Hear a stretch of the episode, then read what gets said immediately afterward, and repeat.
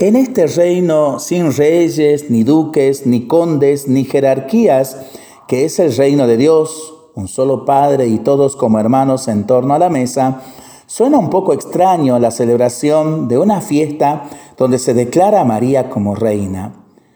La fiesta, que en cuestión es la coronación de María Santísima como reina y señora de todo lo creado, queda un poco fuera de lugar en el mundo actual donde las monarquías son más bien la excepción y lo más común es que las naciones hayan adoptado la forma de la república para gobernarse. Y eso sin entrar en la realidad de que en prácticamente todas las monarquías los reyes y reinas son tales pero no gobiernan. Su papel es meramente simbólico de la unidad del Estado. El gobierno está en manos de los representantes del pueblo. Son monarquías parlamentarias. Digo todo esto porque la declaración de María como reina resulta un poco bastante anacrónica y no terminamos de entender siquiera bien su significado, lo que se quiere decir con este título.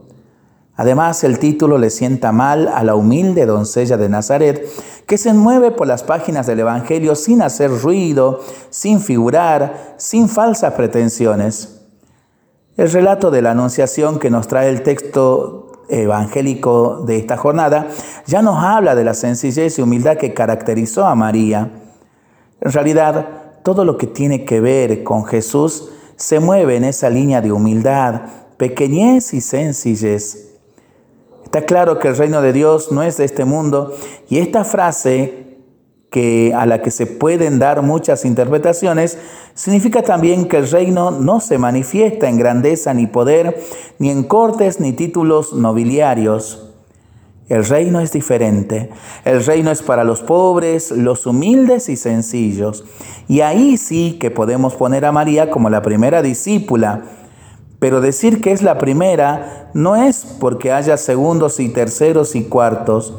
Es la primera entre los hermanos y hermanas, porque en el reino todos estamos al mismo nivel. Ser la madre de Jesús no le hizo a María darse aires ni importancias. Acompañó a Jesús en sus andanzas por Galilea. Estuvo con él en los momentos difíciles al pie de la cruz y después de su muerte acompañó a los discípulos en la oración como una más.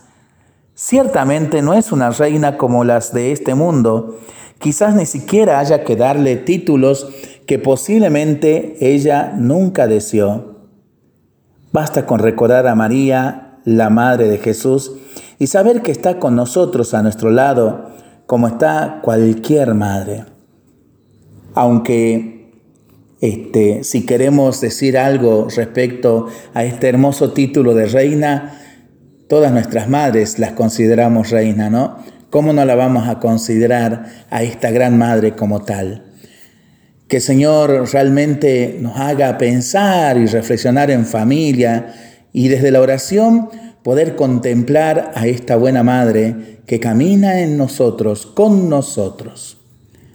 Mientras lo pensamos y lo reflexionamos y lo oramos, pedimos al Señor su bendición por intercesión de nuestra buena madre le seguimos pidiendo por nuestras intenciones y nosotros responsablemente nos cuidamos y nos comprometemos a ser verdaderos instrumentos de paz. También pido una oración por nuestra querida diócesis de la Nueva Orán, que hoy comienza su novena en honor a nuestro querido patrono diocesano, San Ramón Nonato. Que el Señor nos bendiga en el nombre del Padre, del Hijo y del Espíritu Santo. Amén.